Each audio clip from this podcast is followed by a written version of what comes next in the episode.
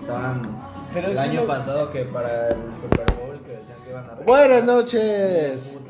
Esto es. Artesanales y estamos aquí para regalarles el episodio número 2 de esta hermosa serie. Estamos aquí con Pablo Ramírez, Damián Tabar, alias El Chaco, Manuela Sanza, Karina Flores y su anfitrión, Aldo Ramírez, también mediador de esta áspera conversación de distintos temas de todo tipo. ¿Cómo están? Pablo, ¿cómo estás? ¿Qué onda? Bien, bien, bien. ¿Y ustedes? Chaco. Damián está crudo, no hay ningún problema. Tenemos una nueva invitada, tenemos varios nuevos invitados. Quisiera invi- empezar con Karina Flores. ¿Cómo estás, Karina? Súper. Un poco tímida, un poco tímida, no hay ningún problema, pero, pero bueno, este, este es el episodio número 2. Poco presupuesto, claro, claro que lo hay, pero la idea es divertirnos, pasarla bien y, ¿por qué no? Tomar un poquito, un poquito.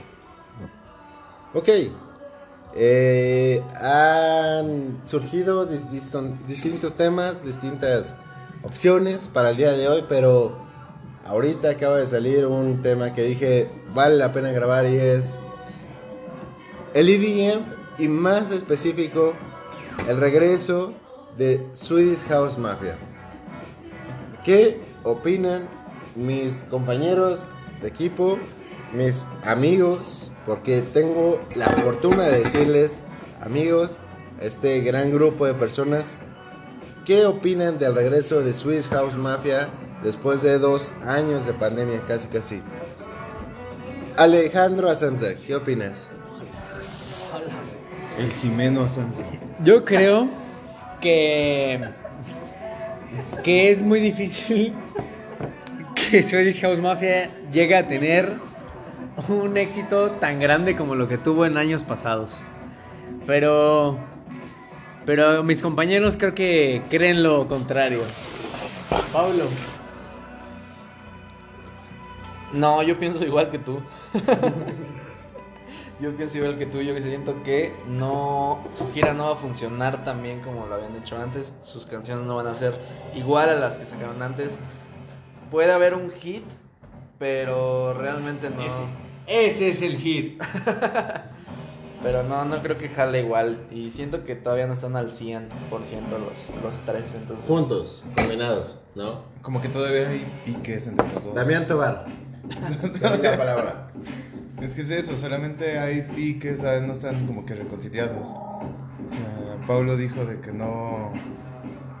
No funcionó la última gira por lo mismo, porque realmente todavía no están reconciliados.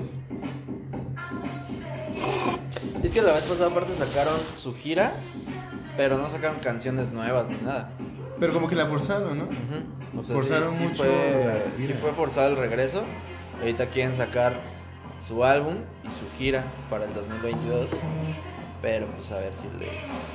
Yo creo que forzaron mucho el regreso por...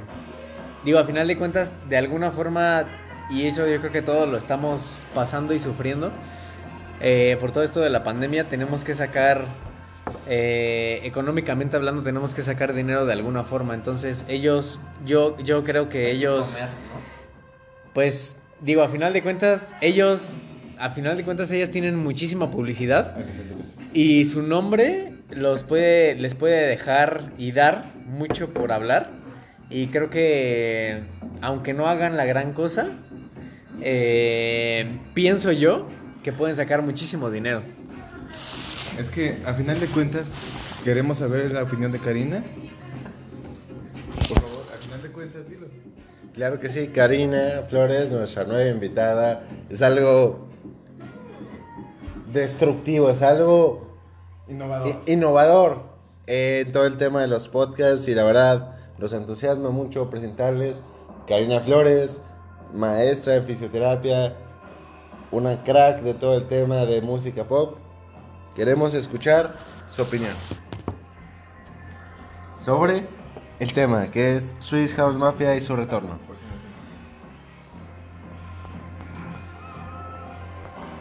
Para ver contexto, yo no sé qué pasó con Swedish House Mafia, por qué se separaron.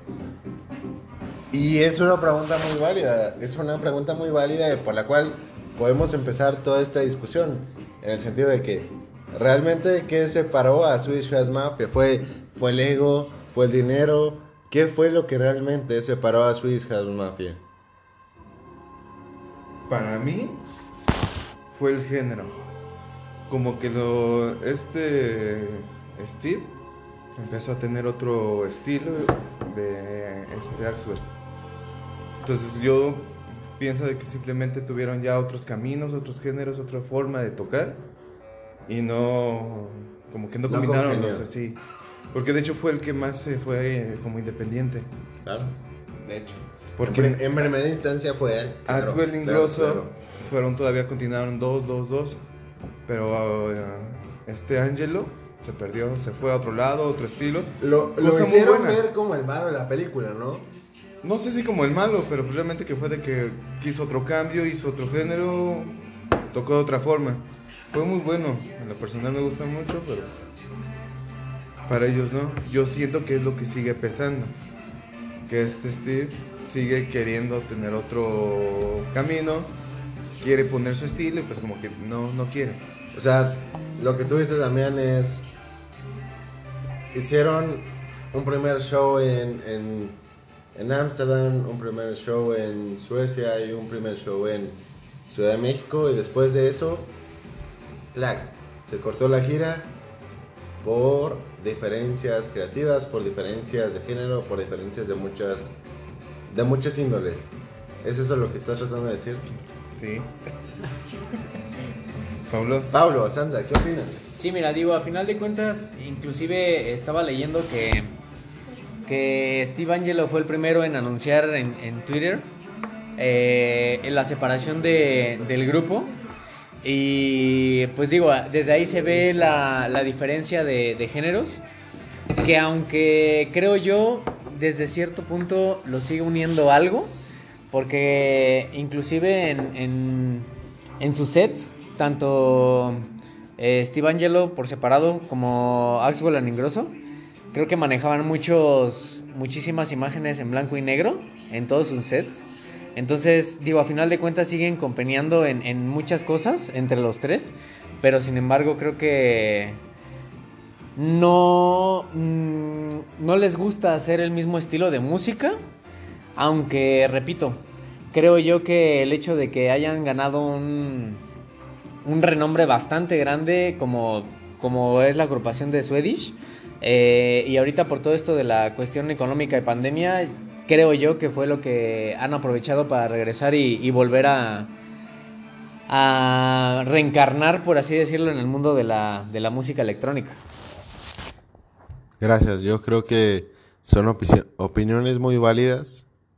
Creo que tenemos un foro muy, muy abierto. Creo que más que nunca las canciones de fondo y los comentarios son más que válidos. Creo que el foro es increíble para discutir todo esto y más que se ha seguido la trayectoria del artista como nadie, ¿no? Entonces, ah, antes de indagar, antes de movernos a otros temas un poco más shady, por no decirlo, me gustaría escuchar eh, la opinión de eh, Pablo Ramírez, que es no- uno de nuestros coanfitriones más importantes respecto a Swiss House Mafia, dónde conoció eh, dicha agrupación, cuál fue el origen de la misma y, y bueno, me, interesa mucho escuchar esa parte porque quiero, quiero comentarles algo, quiero ser muy transparente con ustedes y hace un par de horas estábamos escuchando y jugando, no sé, se ubica en un tema de Kahoot, esta plataforma de juegos y de aprendizaje en la cual Pablo Ramírez nos dio una cátedra de lo que es el EDM, de lo que es el dance music, y por lo que es Y picheando. pichando un poquito, no lo voy a negar, pero pero bueno, esa es, esa es otra historia. Entonces, Paulo, por favor, quiero escuchar tu semblanza, quiero escuchar tus comentarios, quiero escuchar Swedish House Mafia, ¿qué es para ti? Dejaste bien mal con la gente. Tampoco es como que sepa tanto. Pues nada, me empezó a gustar como eso de 2000. 2012, 2000. o- 11, 12, porque pues ellos fue como en su momento así 2013, 2014. Pues obviamente la primera que escuché fue Don't You Worry Child ya de ahí fue escuchando más, pero así como que sepa mucho la historia de ellos, la neta es que no. Solo sé que pues, se fueron juntando, fueron armando su desmadre, pegaron muy cabrón. Y ya en 2014 fue la última vez que vinieron a México. O sea, después de este último tour que fue en 2019. 2013, ¿no? Que sí, 2013, fuimos 2014. afortunados Sí. al haber ido, por cierto. Sí, pero digamos en su primer cuando primero se separaron vinieron en 2013 igual al Foro, Foro Sol, pero pues realmente ahí como que no. Pero pues sí, en general es eso. Gracias, Pablo, gracias. Yo creo que conforme el- pasa el tiempo de esta charla, podremos indagar un poquito más en la opinión de cada uno de, de nuestros participantes en este podcast. Eh, quiero agradecerles porque pese a que hemos estado aquí después de varios meses en la pandemia y distintos retos, distintos ah, controversias, distintas situaciones. Es, es muy bonito el poder grabar un segundo episodio y poderlo grabar a, a lo largo de este grupo de gente conocedora y de, y de, de tanto conocimiento ¿no? en este tema de, de la música electrónica y creo que artesanales a fin de cuentas es además de un foro para mostrar la buena cerveza artesanal que se muestra en México es discutir temas eh, que realmente valen la pena, ¿no? Entonces, yo creo que el regreso de Swiss House Mafia es muy, muy inquietante, pero de la misma manera es este, el crecimiento de la escena EDM aquí en México, tal cual como Mr. Pig, Tom and Collins, etcétera. Entonces, me gustaría que uno de los mayores seguidores de Mr. Pig, como lo es Alejandro Sanza, nos compartiera su feeling, su, su comentario respecto a esto. Bueno, mira, yo creo que mm, pase lo que pase en Mr. Pig y crean y piensen lo que, lo que piensen. Mr. Pig es un DJ que ha tocado en Tomorrowland, que incluso me tocó conocerlo personalmente. Eh, no- nos tocó a, a Damián Tobar y a mí ir a- en el 2018 a Tomorrowland y conocerlo incluso a él directamente como físicamente, como persona y estar él como, como un fan más en uno de los escenarios. Y sin embargo es una persona muy, muy sencilla, eh, muy buena onda. Eh, y creo yo que al final de cuentas eh, tenemos que apoyar a la música, a la música electrónica del país, porque muchas veces por, el, por el simple hecho de saber que son mexicanos, no le damos la importancia que tiene el hecho de que nos vayan a representar a otro, a otro país y sobre todo en el, yo creo que en el, en el escenario más importante de, de música electrónica que hay a nivel mundial, que es Tomorrowland. Digo, sin embargo, existe lo que es el EDC en, en Las Vegas y, y el Ultra en Miami. Pero sin embargo, yo creo que Tomorrowland es, es el escenario más grande que, y el que más evolución ha tenido a, través de todo este tiempo, desde que empezó. Y, creo yo que eso deberíamos apoyarlo y eso también incluso refleja y representa el crecimiento que ha tenido la música electrónica y la importancia que se le da aquí en, México. Eh, entonces, pues yo creo que eh, hay que seguirlos apoyando y, y que poco a poco vayan, vayan teniendo un crecimiento así como Mariana Bu, que también es una de las, de las DJs más grandes que incluso llega a combinar lo que es el, el violín y, y su set, incluso en vivo, es, es una de las que intenta innovar y no solamente llegar a, a mezclar ciertas canciones suyas, sino también ir eh, incluyendo ciertos instrumentos. Gracias, gracias Alejandro. La verdad creo que ha sido una descripción muy muy objetiva de lo que ha sido el EDM en México y la verdad creo que pues es muy positivo escuchar que al menos en este ámbito no es el típico ah, tema mexicano en que somos como cangrejos y nos arrastramos abajo de la cubeta. Entonces, la verdad, pues la verdad quiero, quiero agradecer esa parte y creo que hay muchos puntos de vista, pero bueno, eh, quisiera escuchar cuál es tu manera de pensar de la escena EDM de México, eh, Chaco.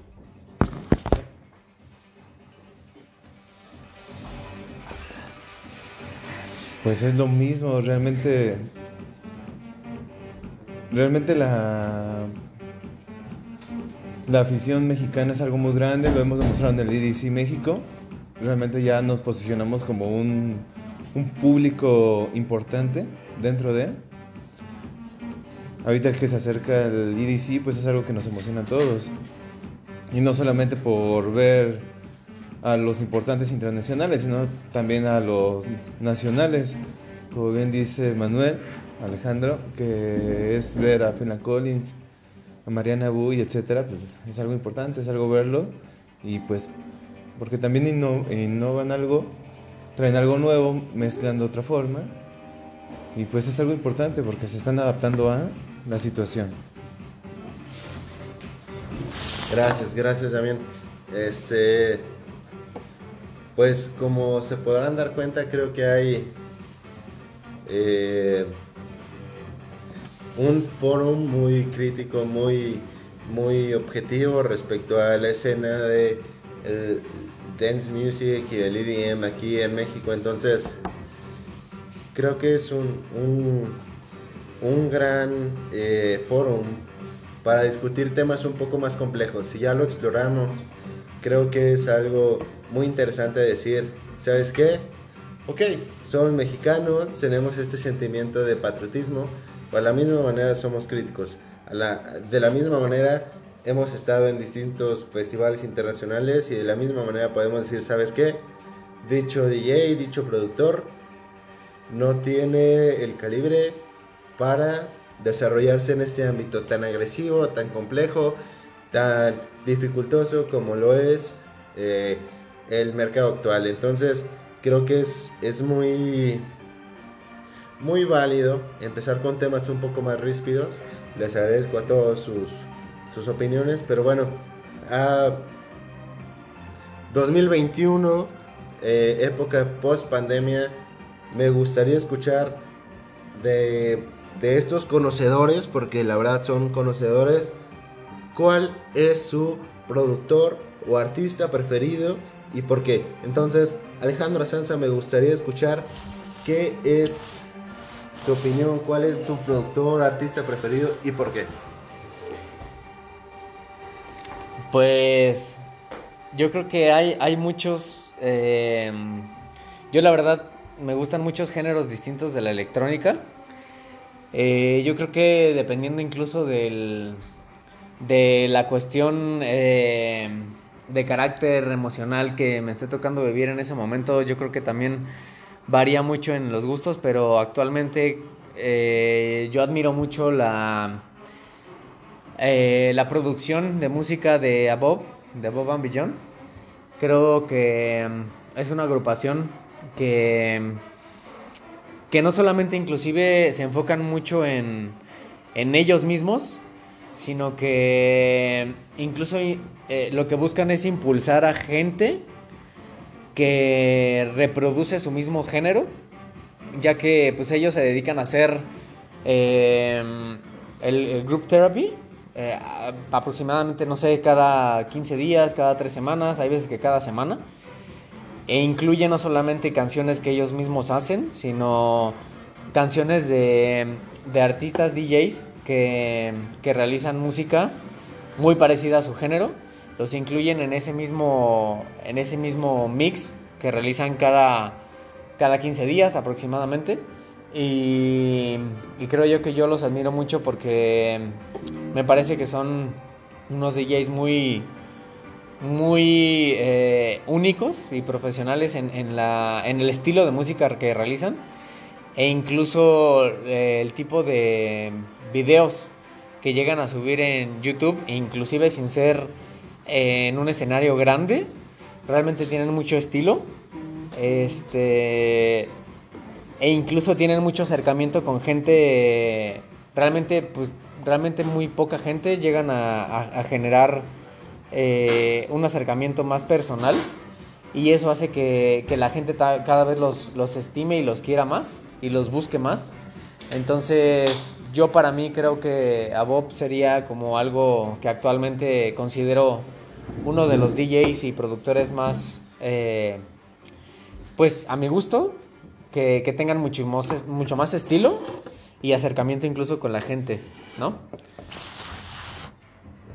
Digo, y, y gracias, gracias Alejandro, que yo creo que lo que ha hecho a Bob con la gente, con el push the button, con los deep sets, con Anjuna Beats, ha sido algo increíble, ¿no? Meterse en temas de...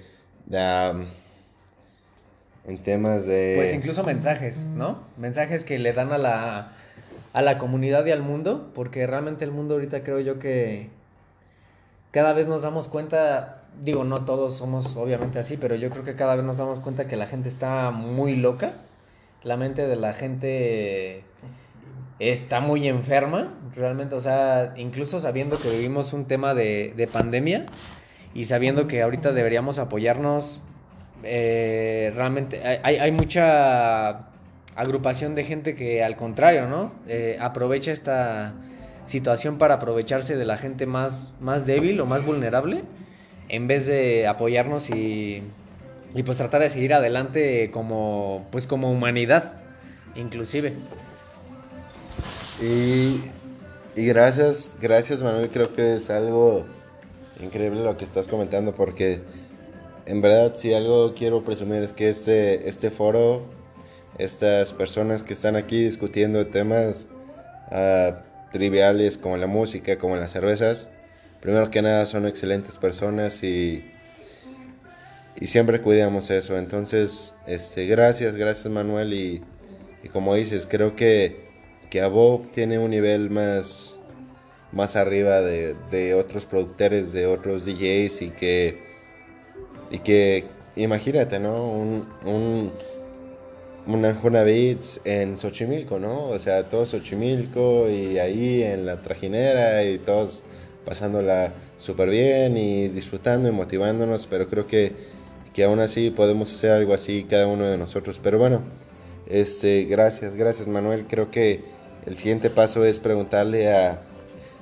a Damián, ¿no? A Damián, a Damián Tobar, alias Chaco, lo que, lo que pudiera ser una persona muy conocedora en todo el tópico. Me gustaría escuchar su opinión del, del dance music actual, del EDM y de los festivales, de lo que se viene y, qué ve él para el futuro y qué ve él para el presente y, de dónde viene, ¿no? Creo que es una voz muy, muy, muy, muy actual, una voz muy directa y, vale totalmente la pena escucharle. Entonces, eh, Damián, por favor, ilústranos. Ok. Realmente, por ejemplo, yo no sé cómo se lleva se llegue a comportar los festivales después de la pandemia.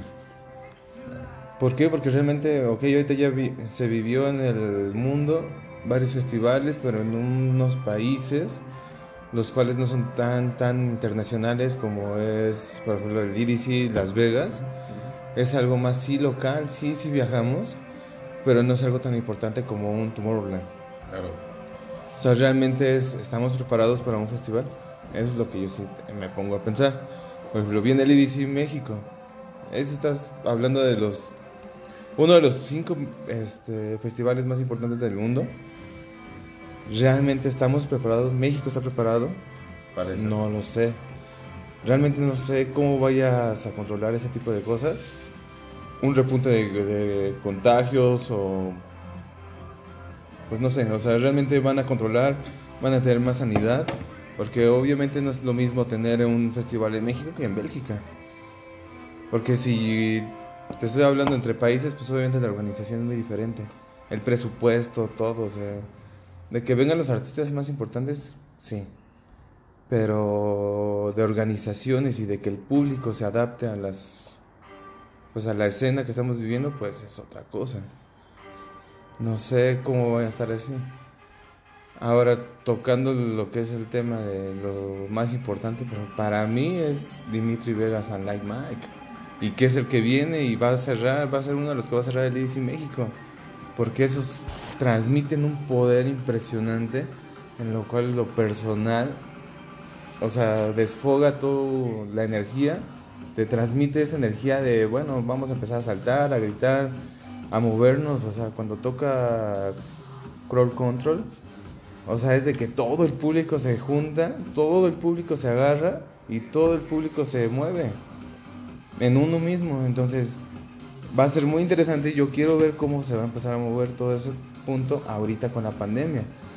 ¿Por qué? Porque realmente no sabes quién tienes al lado al cual vas a abrazar. ¿Por qué? Porque estos tipos te transmiten esa unión de jútense en uno mismo y ponte a saltar, ponte a bailar y te vas a, mezclar.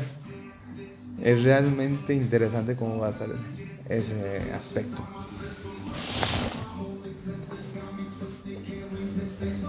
Gracias, Damián. Gracias, gracias. Creo que es un punto de vista muy objetivo. Creo que es mu- muy, válido. Eh, pese, a, pese a todo esto, digo, si en octubre, con más de 400 contagios versus un contagio de un- una variante regular versus la Delta, estamos haciendo un evento tan grande como la Fórmula 1. No creo que haya un impedimento para que en febrero estemos haciendo IDC México, el cual, aparte de, como lo describiste, uno de los cinco festivales más grandes del mundo, es el más grande de Latinoamérica. Entonces, este es 100% válido y aparte el tema de Oye Aldo, permíteme hacer una pregunta que realmente me intriga y quiero saber. Oye Karina, vas a vivir tu primer EDC, vas a estar, como hemos dicho, en uno de los festivales más pues importantes de- del mundo, estamos hablando de los cinco primeros. Es el primero que vas a ir, vas a estar ahí. ¿Qué esperas? ¿Qué sientes? Realmente, ¿qué es lo que estimados ¿Qué locutores, reforzando un poco la pregunta de, de Damián y de todo el equipo aquí.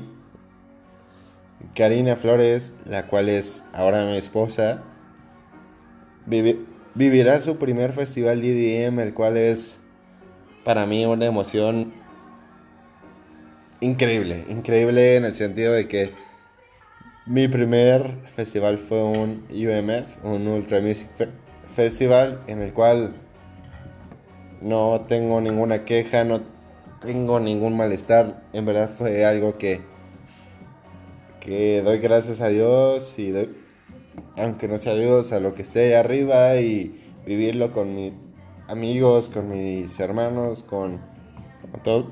Entonces, a mí como pareja de este ser increíble es como que viene, ¿no? Entonces, en, verdad me gustaría escuchar la opinión, como dijo mi compañero Damián, de Karina. Karina, cuéntanos, por favor, ¿qué, cuáles son tus expectativas de este festival? Por favor. viene para acá. No os desesperéis.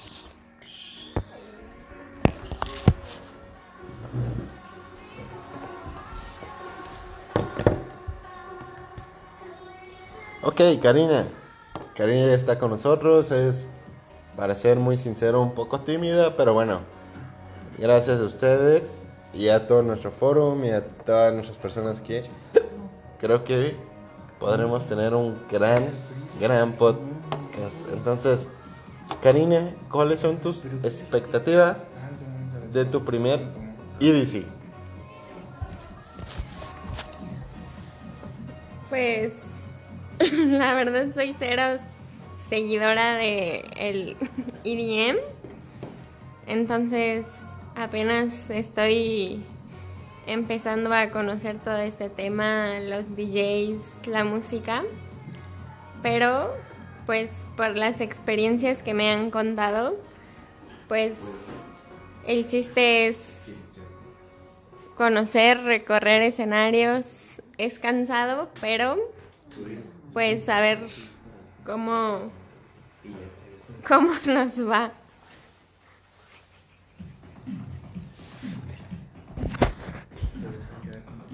Es, es muy eh, emocionante escuchar este tipo de situaciones. Creo que, que una vez que termine el festival, en verdad les vamos a compartir más que nada Karina de primera mano su experiencia en un festival como tal, los pros, los contras y creo que EDC México es un festival a gran escala que, que no, no puedes encontrar en otro lado alrededor del planeta, pero bueno, este, así como, como Karina, en verdad queremos dar y aprovechar este foro pa- para dar esos key tips, esas entradas increíbles que en verdad les van a hacer disfrutar este festival como nadie. Entonces, no hay nadie más experto en esto que mis compañeros Damián y Asanza, Alejandro Asanza. Entonces, por favor, Damián, Alejandro, expláyense. Es que, por ejemplo, eso de, ir a tu primer festival, sea cual sea el, el Ultra, el EDC, Tomorrowland u otro, realmente, al menos yo, me lo imaginaba, veía videos, quería estar preparado para decir, bueno, fui aquí, fui allá, cuáles son los mejores este, escenarios, los mejores horarios. Y algo que me pasó y que realmente no supe y hasta la actualidad no sé cómo hacerle, es para poderte dividir, porque realmente se te juntan luego grupos. Luego dices, me quiero ir a ver a, Bob, pero al mismo tiempo está tocando, no sé, eh, Marshmello o Vinny Vici en otro escenario totalmente diferente. Y vas corriendo uno, luego vas corriendo a otro. Entonces tienes que aprender a saber cómo recorrer los escenarios. Sí es bueno agarrar y decir, ok, los importantes para mí son estos cinco, los voy a ir a ver. Y eh, realmente es a qué hora vas a empezar a dar tu 100. Porque en lo personal, cuando yo- al menos yo fui a Tomorrowland, me pasó de que fui a un escenario a ver a Vinny Vici. Fue algo extraordinario. Lo vi, Y sudé. O sea, realmente era llegando al, al festival. Y era de que me cansé porque saltas. Era un escenario este, cerrado. Obviamente usan este, lo que es el fuego. Calientas el escenario, calientas a la gente, saltas, bailas. O sea, realmente el ritmo de Vinny Vici es algo.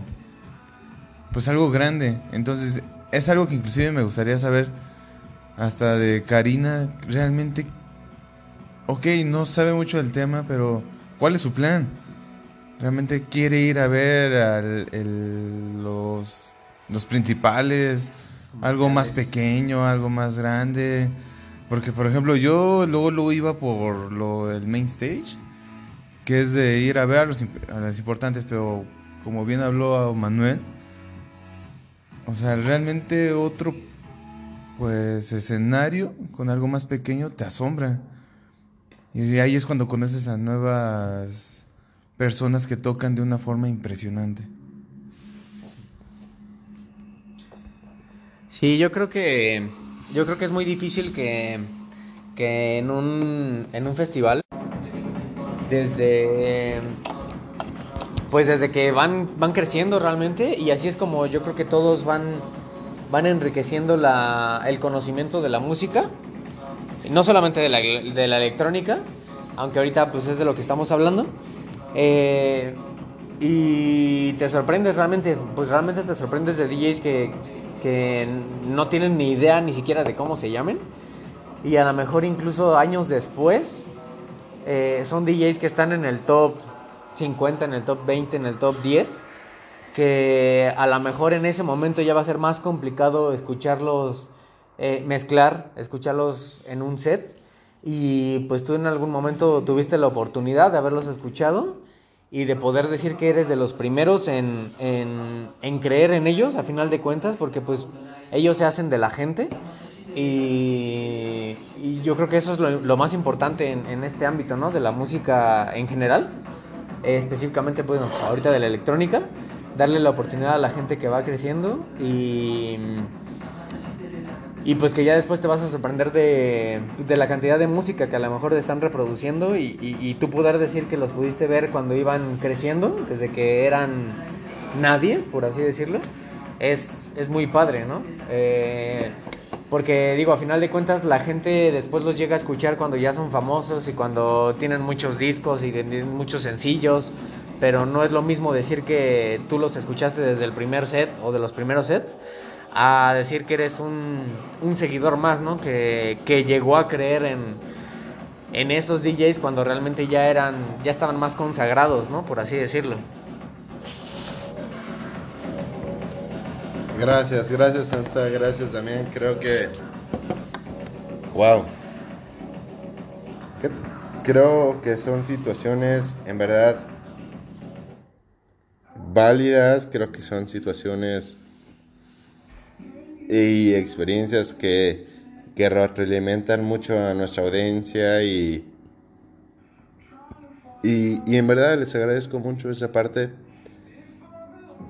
Y pudiera debatir, pudiera estar de acuerdo, pero no me gustaría perder tiempo en esto, llevamos más de media hora hablando, me gustaría hablar con ustedes, conocedores, en qué sigue, qué sigue para la música electrónica, qué sigue para los festivales, qué sigue para muchas cosas, ¿no? Eh, en, ese momento, ¿no? Escuchamos a, a, a Madeon de fondo, escuchamos a Porter Robinson con un festival hosteado por una sola persona.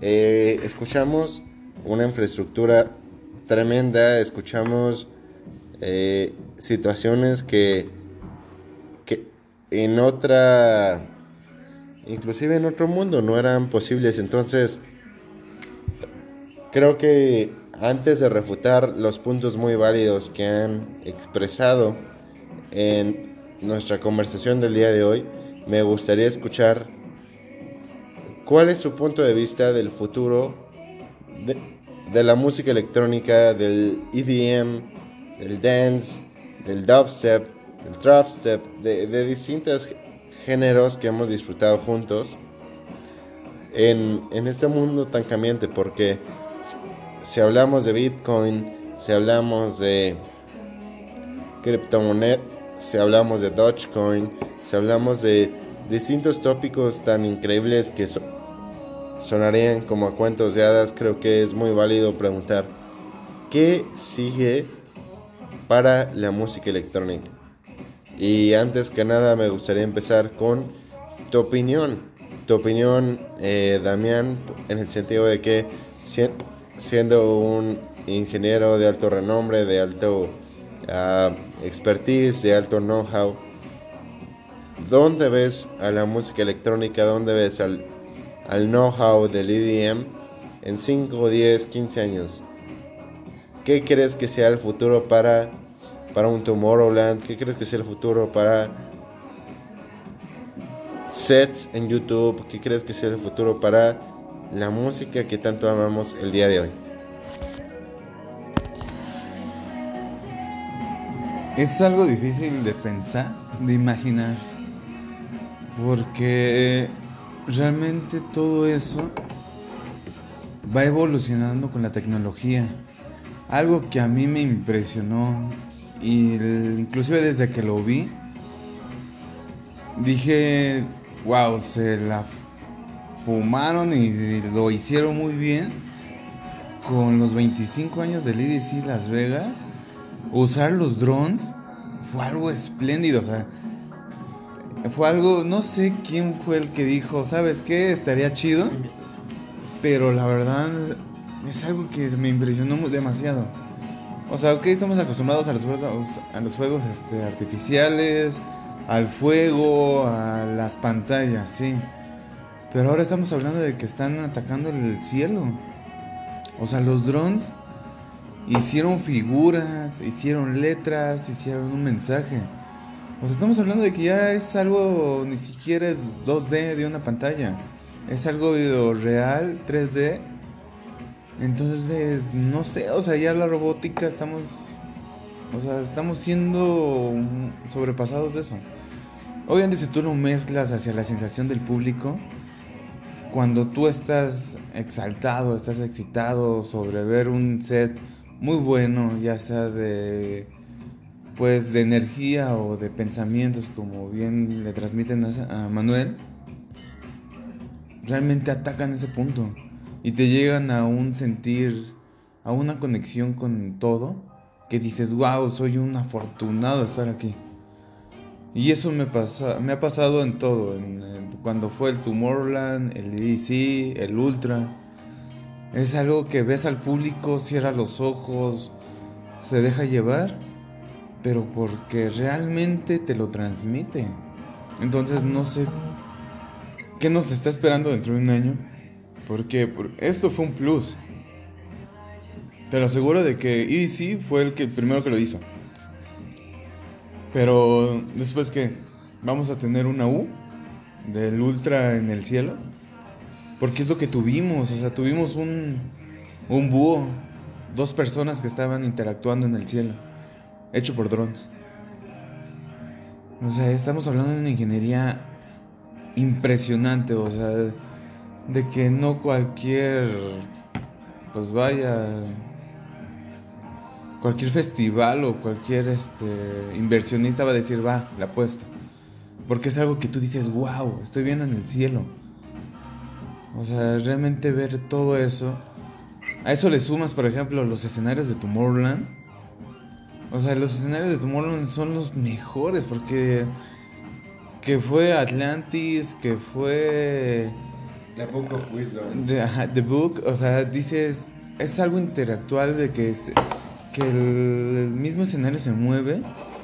Ahora eso súmale pues algo más interactivo. Dices, wow, ¿dónde estoy? Estoy en otro mundo. Estoy en otro escenario, estoy en donde yo quiero estar, donde me lo imaginaba. Inclusive no me lo imaginaba. Porque dices, pues llegué aquí, sí, a huevo, Tomorrowland por lo que yo veía. Pero EDC dice, ok, yo tengo algo más.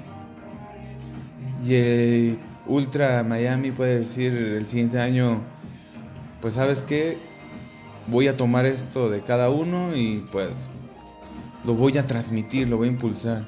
Y así nos vamos. Entonces realmente no... Es algo que trabajas hacia el sentimiento, la emoción, la conexión, todo. Al menos es algo que me emociona porque están utilizando eso, la tecnología.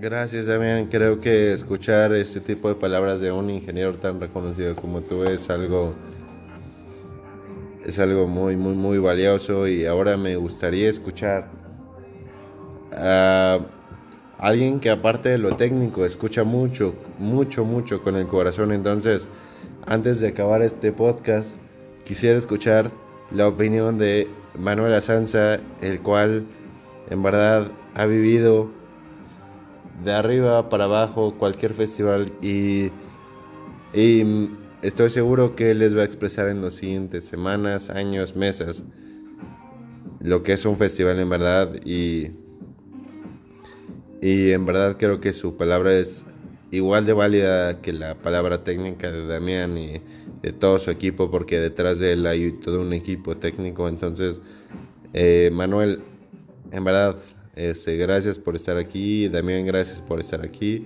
Antes de terminar este podcast quisiera escuchar tu opinión Manuel de qué viene para el IDM en el futuro. Si hablamos de NFT si hablamos de gente que paga millones de dólares por un una simple imagen en internet, la cual es eh, no se puede reproducir más, no se puede copiar, no se puede nada. ¿Qué sigue para el EDM? ¿Qué sigue para ah, los antros? ¿Qué sigue para los clubs? ¿Qué sigue para los festivales? ¿Qué sigue para todo? Quiero escuchar tu sueño guajiro, tu sueño ah, de qué viene, porque creo que lo que ustedes han dicho en este podcast es más que valioso y, y qué qué grato tenerlos aquí. Entonces, por favor, Manuel, ilústranos con tu palabra y qué opinas de todo lo que se viene. Pues mira, eh, un sueño. Quisiera a lo mejor empezar con esa palabra que, dijiste. Y... Eh, yo te puedo decir que un sueño un sueño que incluso muchas veces yo no, puedo llegar a creer incluso todavía es el hecho de haber vivido un, un Tomorrowland. Es este... Pues no sé, o sea, es, es indescriptible hasta cierto punto, la verdad, porque eh, no solamente es el hecho de que tú conozcas y vayas conociendo DJs a nivel mundial, que incluso pues ni siquiera sabías cómo, cómo tocaban, ¿no? Cómo mezclaban, sino simplemente incluso te puedo asegurar que el hecho de que vaya una persona, una, pues sí, un, ser humano, que vaya a este tipo de festivales, que incluso no, no conozca más que, más que a los DJs más comerciales, te puedo decir que se contagia totalmente, pero totalmente de, del ambiente que lo rodea es, inevitable sentir el, carisma, el cariño de la gente que te rodea de ese lugar. Porque aparte incluso es a nivel mundial. O sea, tú no conoces y ni sabes, no tienes la menor idea de dónde estás. Esa es la verdad. Cargas con una bandera de un país que tú ves a lo mejor en cada esquina, si así lo quieres mencionar. Y allá es gente que incluso te toma fotos. O sea, te toma fotos porque ni siquiera reconoce la bandera. O sea, ni siquiera reconoce la bandera y no tienen la menor idea de dónde vienes, ¿no? O de qué tan lejos o qué tanto esfuerzo te costó trabajar para llegar a este punto, ¿no? De, cumplir el sueño. Y, y, aparte de toda la gente que, que cree o quisiera ir y que realmente somos los, pues sí, realmente somos pocos los afortunados en llegar a conseguir un boleto para poder ir hasta allá, eh, pasando por donde tengas que pasar y viviendo las experiencias que tengas que vivir, es algo que yo, yo personalmente te puedo describir que es, es algo totalmente, o sea, no, es indescriptible, no, no, no se puede mencionar, no se puede decir. Incluso si te pasas una mala experiencia, si pierdes a nosotros nos pasó, perdimos un tren. Eh, perdimos un tren, lo tuvimos que pagar incluso casi al doble de lo que lo habíamos conseguido desde aquí. Y a pesar de eso, te puedo decir que la experiencia vale la pena. O sea, el hecho de poderle contar a una persona cómo llegar, qué necesita para llegar. Eh, y que realmente tú creas que si tú te propones el hecho de querer ir hasta allá, pues lo puedes lograr y, y no es algo imposible, ¿no? Yo lo veía desde ese punto y creo yo que mm, es algo que realmente no te imaginas que puedes llegar a alcanzar. No es fácil, pero tampoco es imposible. Y viviendo ese tipo de experiencias, la verdad es que lo único que crees y piensas hacer es en regresar. Simplemente es lo único que yo les puedo decir. Pero es que algo importante que está diciendo él es la misma conexión del público. O sea, estás en un lado internacional como un Tomorrowland no sabes a quién te vas a topar. No sabes a quién vas a tener al lado. Ya sea de Bélgica, Alemania, España, en este tipo de, de- de lugares. Por ejemplo, aquí nacional, en el EDC, no vas a saber si están en el... Inclusive si sea mexicano, sea argentino, sea brasileño, realmente no sabes. Algo como dice Adrián Sanz, tú vas con tu bandera, pero realmente allá te das cuenta que no hay una bandera. Simplemente es una sola sociedad. Hay una bandera si así lo quieres ver. O sea, vas con ¿No? tu bandera nacional. Vas a decir, ok, yo, yo vengo de México, güey. No, no, no. Pero realmente allá te puedes encontrar otros mexicanos que dices, güey, ¿de dónde verga vienes? Exacto. O sea, tú dices, ah, no, es que yo soy mexicano, pero vengo de Estados Unidos. O sea, y dices tipos que no, no te imaginas que. O sea, nos tocamos con unos mexicanos que vivían en Estados Unidos. Los güeyes trabajaban la tierra. Sí. Se y dices, más que ¿qué tú y yo juntos". pedo, güey? O sea, yo tengo que trabajar. O sea, tuve que estar, o sea, siendo profesional. Tuve que ahorrar. Y estos, güey- estos vatos me decían, la verdad yo lo pagué en un mes. Ajá. Algo que a mí me costó 3, 4 meses de ahorrar. Pero realmente no sabes qué pedo. Estuvimos con otras personas de Colombia. y igual, o sea, fue así de que no, pues es que aquí no, no viajo en un año. Pero estoy viajando a Tomorrowland. Y dices, wow. No sabes qué, qué historia trae. Después estuvimos con unos belgas, estuvimos con unos franceses. Que es lo mismo, ¿de dónde eres? No, pues de México. Ok, perfecto. Aquí es Tomorrowland. Sí, y aparte yo creo Wow. que eh, de verdad es algo indescriptible. No, no, no, es que no, no es, no hay palabras para describir eso. Hay gente que incluso estando, bueno, siendo europeos, que obviamente tienen que recorrer men- muchísimo menor kilometraje que nosotros. Y los ves llorando. O sea, realmente ves, ves en- los ves en sets llorando con un DJ que a lo mejor ellos los pueden ver más fácilmente eh, cerca de sus países porque son de allá, son originarios de allá, que a lo mejor pueden llegar a tocar, no sé, una vez al mes, o sea, muchísimo con más frecuencia. Y aún así ves gente llorando, o sea, realmente ves gente llorando y de todas edades. Y, y ahí es cuando realmente dices, o- o, pues valió la pena, ¿no? O sea, el hecho de que gastes lo que gastes, realmente no. Es más, ni siquiera, bueno, yo en mi caso, ni siquiera te puedo decir exactamente la cantidad de dinero que me gasté para ir allá. Y sin embargo, te puedo decir que, que lo volveré a pagar sin, sin pensarlo. Realmente, ya cuando estás ahí, no te pones a pensar el cuánto gasté.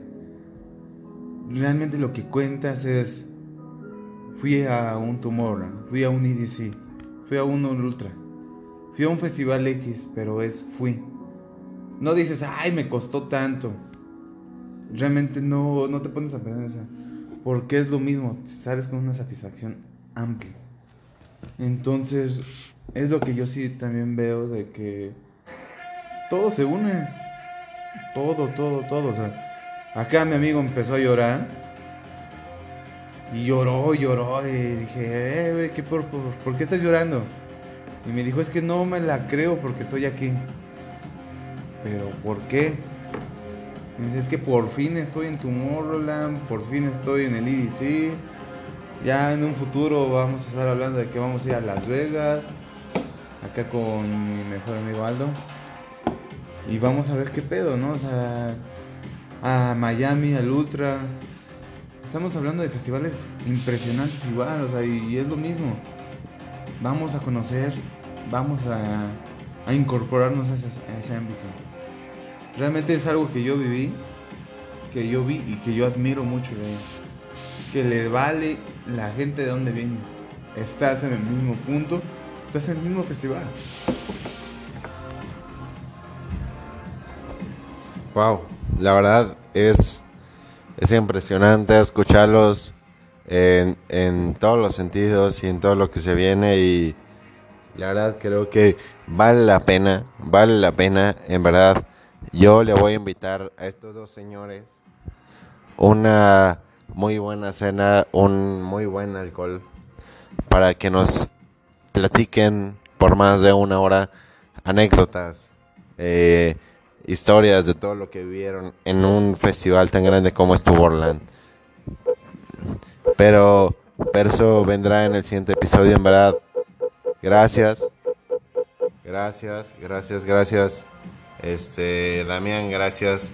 Alejandro, creo que en verdad es súper valioso lo que están haciendo. Súper valioso. Este, no solamente en el ámbito personal. A Damián, un ingeniero, en el cual está rompiéndola en toda la automotriz y en toda la innovación y lo que viene. Manuel Alejandro, eh, una situación que lo personal y que todo el tema de salud lo está llevando adelante. Karina Flores, gracias, gracias por estar aquí, por tu opinión, por toda tu situación. Creo que es un foro muy arduo, muy difícil, pero aún así fue una situación increíble para todo el tema de artesanales.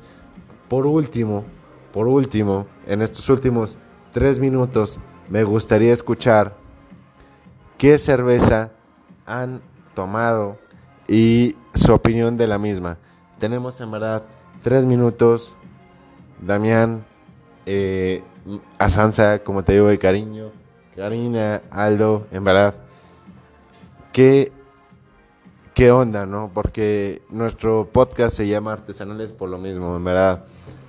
Quisiera escuchar, por ejemplo, te noté muy, muy impresionado por la cerveza Cempasúchil, eh, Manuel. En verdad, 30 segundos, 30 segundos de opinión tuya. ¿Qué opinas de esa cerveza artesanal? Porque en verdad es artesanal. Sí, la verdad es que para hacer una, una cerveza Victoria, creo yo que si, si tengo que hacer algún resumen es, es una cerveza que tiene cuerpo, es, realmente tiene cuerpo. Es muy parecido al cuerpo de una cerveza estilo Neipa, eh, sin embargo naranja, no amarilla, como tal como sería un estilo Neipa. Es, es, no es tan amarga, realmente es para, para poder degustar perfectamente, no es amarga, la puedes, la puedes degustar perfectamente y, y es muy, muy, muy eh, fresca. Sí, claro. Lo, lo, de Victoria es impresionante. Y creo que lo que peor le salió, con todo respeto, fue la publicidad, en verdad. ¿Qué, qué nivel de cerveza? La publicidad es buena, pero con esa cerveza pudieron, pudieron haber roto el mercado, en verdad. Este, la segunda cerveza que probamos el día de hoy fue Cervecería Jimena, con J, con J. Este, no sé por qué dije con J, con J, pero es otra historia. Es que te puedes equivocar con una X. Entonces Jimena con J, güey. Entregante, nos quedan menos de tres minutos. Eh, Damián, Damián, quiero saber, ah, ¿quieres opinar de tu cerveza actual o quieres opinar de una cerveza artesanal?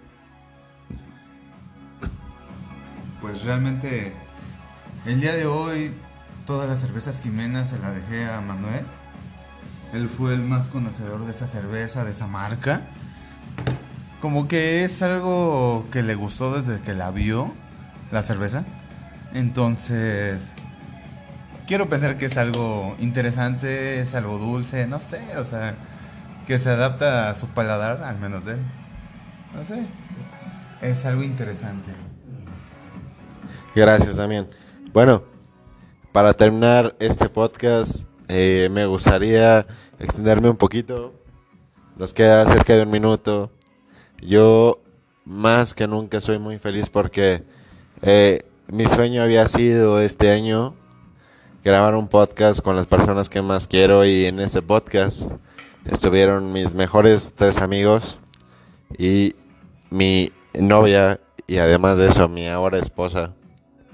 Entonces es algo increíble para mí. Además de probar una cerveza increíble.